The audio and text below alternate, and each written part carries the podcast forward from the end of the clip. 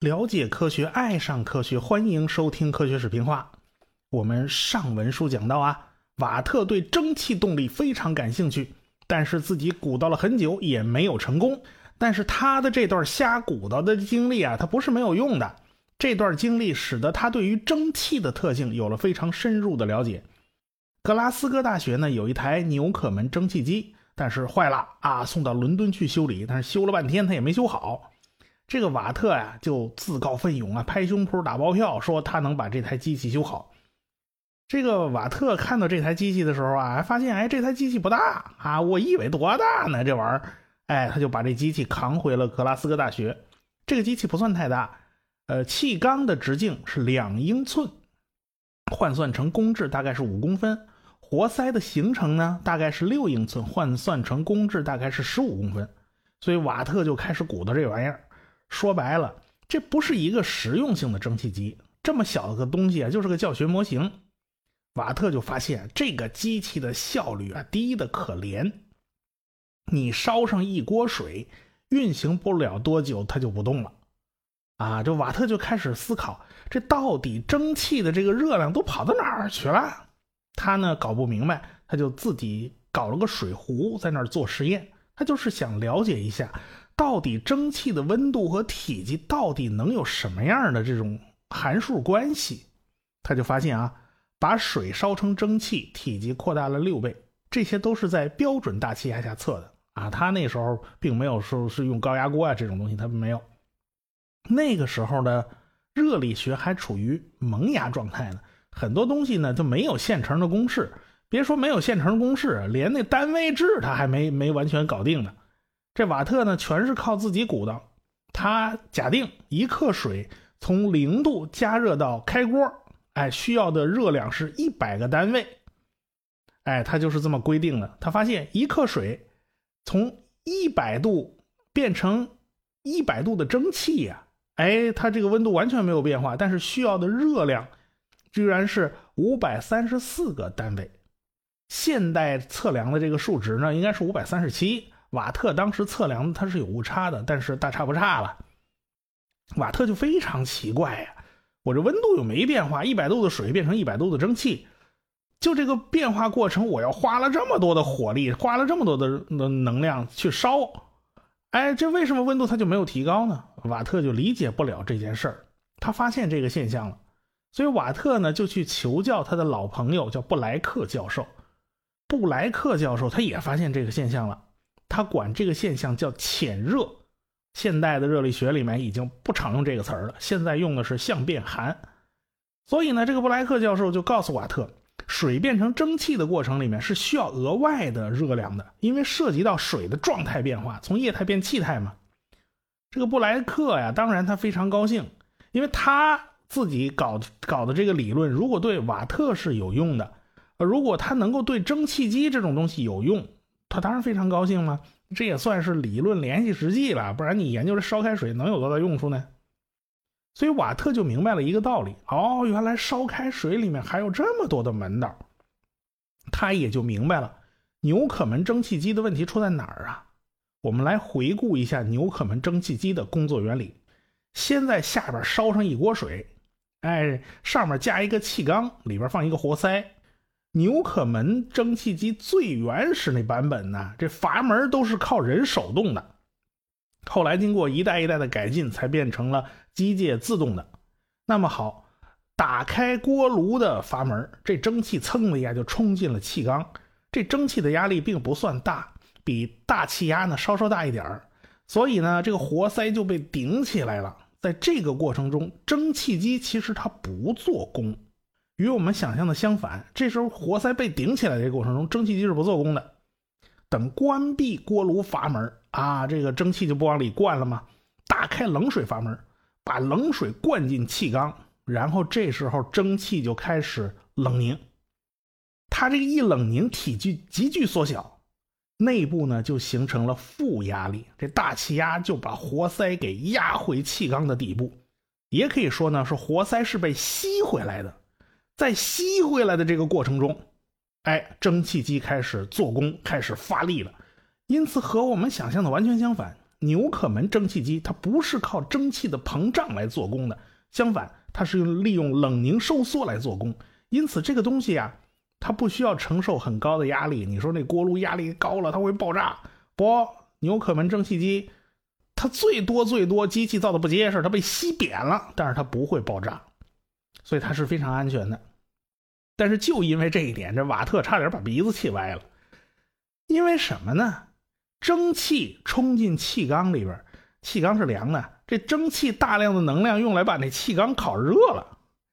这这这花的这这笔这笔代价就不值个的。好不容易那气缸已经热起来了，啊，你你后边一喷冷水，这气缸又全凉了。下次蒸汽冲进来的，他还得花好大一部分热量去把那把那气缸给弄热了。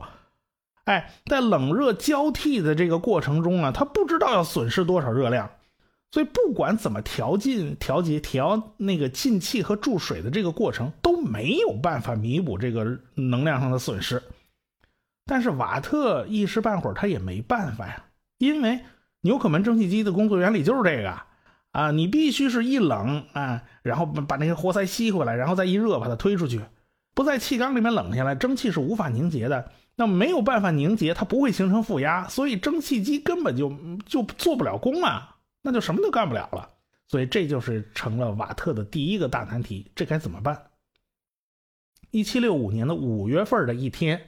是个周末，天气不错啊。瓦特吃饱了饭，就在河边草地上散步。按照苏格兰的规定呢，星期天是严格不许工作的，因此呢，瓦特也算难得的可以休息一下。但是他脑子肯定是停不下来的嘛。他就在河边遛弯，遛着遛着，他突然灵光一闪，他想到一个办法，怎么办呢？那就是设立一个独立的冷凝器。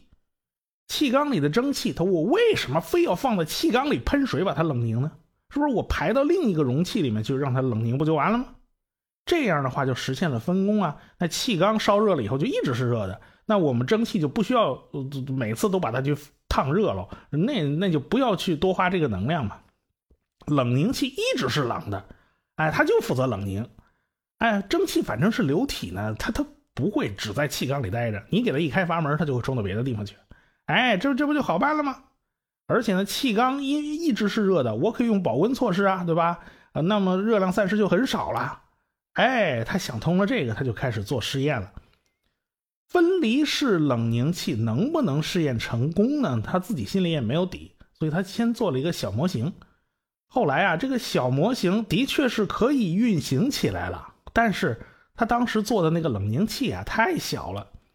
哎，这灌了几次蒸汽以后呢，这冷凝器的温度自己就升得很高，它没有办法再把那个蒸汽冷下来了啊，所以这个小模型运行了几圈以后呢，也就停了。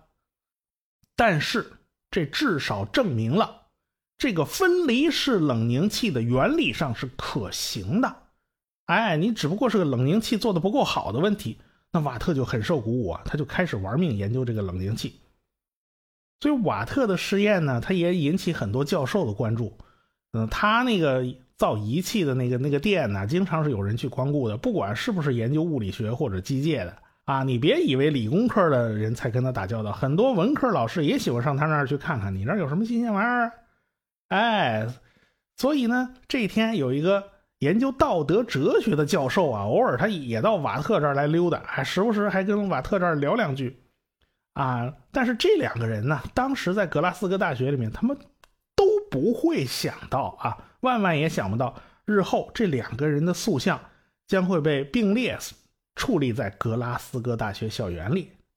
这位教道德哲学的教授，他名字叫什么呢？他叫亚当·斯密。他写的《国富论》呢，其伟大意义，那是怎么评价都不为过的。亚当斯密和瓦特都是苏格兰人，那算是老乡吧。日后，苏格兰还将贡献一位擎天不遇柱、架海紫金梁，此人叫麦克斯韦。这是后话啊，此处按按下不表。就在瓦特鼓捣蒸汽机的那个年代，我们最早啊，地球的刻度系列讲过的那个钟表匠哈里森呢，哎，就是这个时代，他恰好在研究他的航海钟，他正在做那哈氏四号大海钟呢。他要把计时器的精度啊提高到过去不敢想象的程度，几个月慢一秒。哎，所以那时候的能工巧匠啊是个新崛起的阶层，因为他们可以凭着自己的手艺赚不少的钱，成为一个中产阶级。瓦特自己也是一个非常优秀的仪器工匠，他们手艺非常精湛，而且他们也得到了科学界的认可。但是他们也有问题啊！你你就以那哈里森为例吧，他就把那技术诀窍完全当做祖传秘方，那轻易他是不会告诉别人的。而且呢，他们都是维持一个小团体、小圈子，搞一个行会阻止别人进入啊！这这这种垄断这种事儿，他们都在干。所以呢，英国当时就形成了一个大断层，他们这帮子工匠鼓捣的都是桌面上的小型化的那种精巧性的仪器。工厂里面呢，用的全是傻大黑粗的那种生产设备，啊，这两个简直是天壤之别呀！工厂里那些工程师虽然也挂名叫工程师啊，你听着哎，好像也都挺高大上的，但说白了，那些工程师就是打铁的铁匠。因此啊，像蒸汽机这种大型机器的加工精度非常差，你把那些傻大黑粗的机器和精巧的实验仪器你摆在一起呀。你都很难相信这是同一个时代的产品，所以瓦特碰到的第一个问题就是：你在你的实验室里，你做个小模型，它可以运行的非常好，但是你一放大，你变成了一个大的设备，这什么出什么麻烦都出来了。所以他当时要生产大型化的、实用化的蒸汽机的时候，他就发现自己力不从心呢。你找好的工匠就需要花钱呐。而且自己还要攻克一系列的技术难题，这叫大有大的难处，所以都是需要资金支持的。当时瓦特遇到的一个很大问题就是气缸活塞它到处漏气，而且呢阀门它也不过关，它关不严实，它也漏。这都是因为加工精度太低的缘故，它难免有跑冒滴漏。我们提到工业革命，我前面讲了煤炭呐、钢铁呀。好像有了这些东西就可以造出非常棒的蒸汽机了。其实大家呢 都忽略了另一个战略性的材料，这种材料称它为战略材料一点都不为过。这种材料叫做橡胶，在没有橡胶的年代里，解决漏气的问题都是一件让人头痛不已的大难题。呃，我们去研读技术史啊，你就会发现啊。一个技术，它要广泛的应用，一定是各方各面条件、上下游的条件，它都凑齐了。条件凑不齐，再天才的想法那都是空中楼阁，因为你根本就造不出来啊！你想要这个木有，想要那个也木有，那你怎么造呢？还有一个大问题啊，那就是钱呢。工业革命绝对不是发明家工程师在单打独斗就能搞定的。钱不是万能的，但是没钱那是万万不能的。所以瓦特需要寻找投资人，他急需一位头顶光环、背后扇着翅膀的天使投资人来到他身边。但是瓦特的幸运也就在于此，很快他就碰上了一生中第一位贵人。布莱克教授就介绍了一位朋友给瓦特，这个人就是号称苏格兰工业革命之父的罗巴克。这位罗巴克，人家是个大企业家，而且还有博士头衔啊，Doctor。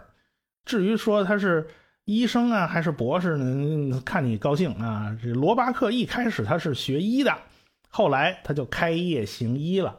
因为他学医，所以他接触了到了什么药品啦之类的，所以他后来的主要兴趣点就转移到了化工生产上。当时化学工业产业也开始兴起了，所以罗巴克开办的这个第一家企业。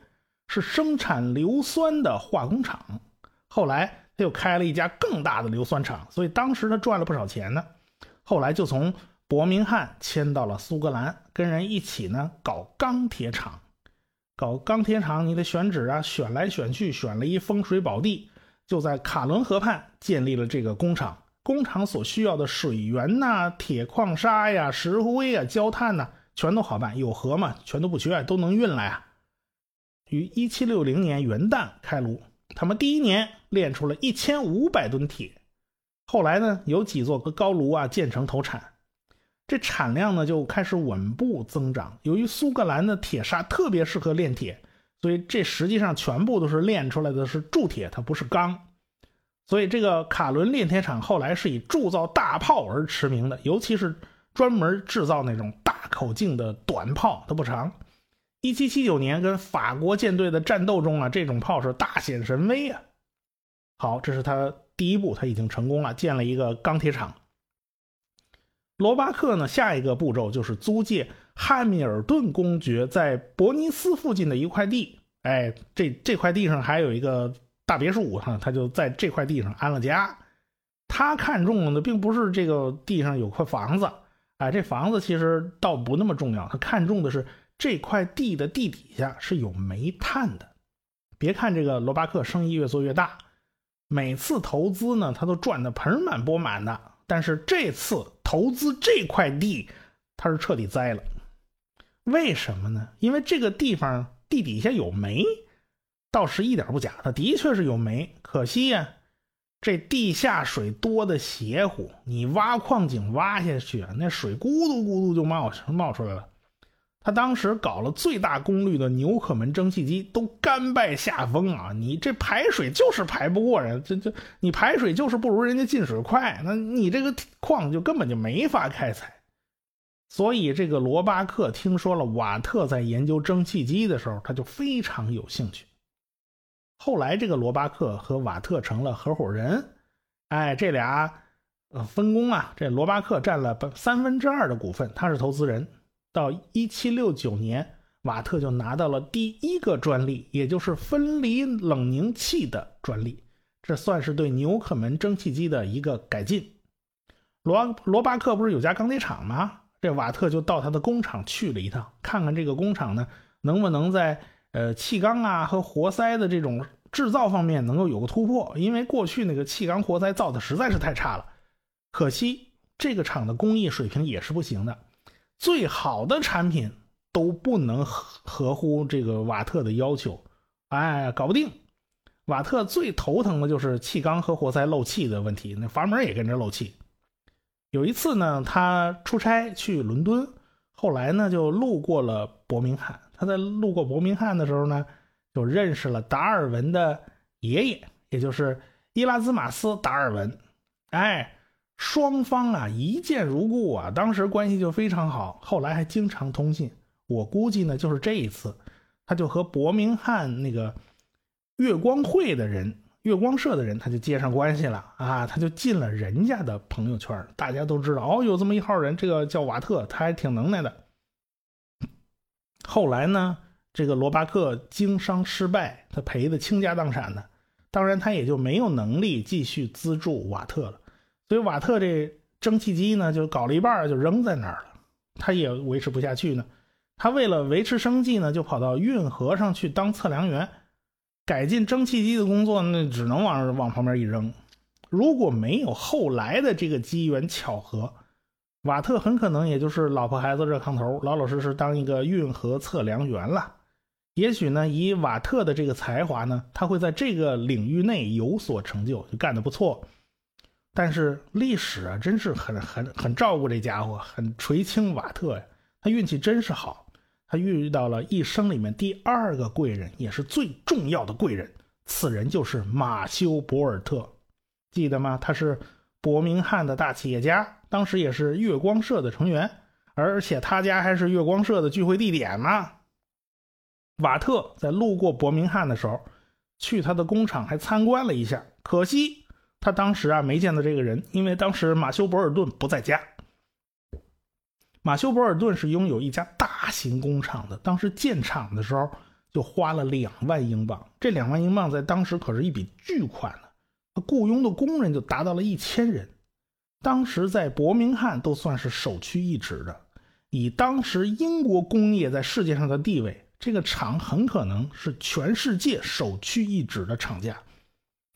那博尔顿他生产啥呢？一方面就是傻大黑粗的什么钢铁、煤炭，哎，另一方面就是小五金，什么金属纽扣啦，啊，装饰品啦，镀金的盘子啦，等等等等。伯明翰就是靠钢铁和小五金发家的，哎，曼彻斯特是靠纺织业。博尔顿呢，他也有他的心烦的事情，他那工厂是建在河边的，全是靠水轮机当做动力，有水的时候就转，没水的时候就不转了。水轮机是工业的原动机，它通过皮带呀、齿轮啊，就把这个转动啊传动到各个加工机械上，都是它带动的。每年霍克利的溪水水位非常低的时候，它这个工厂就不得不停工。博尔顿最头疼的就是这件事，他不得不依靠每年一旦水位低下去以后，他就得靠马拉抽水，把这水位重新用人工给它抬高。大家也知道啊，这个马拉这个效率是非常低的，你拉不了多久，那马就累得不行，就得停下来休息，就得停下来吃东西，啊，它是非常没效率的一件事儿。到一七六六年，他打算呢就安装一台纽可门蒸汽机来抽水。后来呢，从朋友嘴里听到了瓦特的事儿啊，他就当时就非常感兴趣啊，他认准了瓦特的这个想法是能够成功的。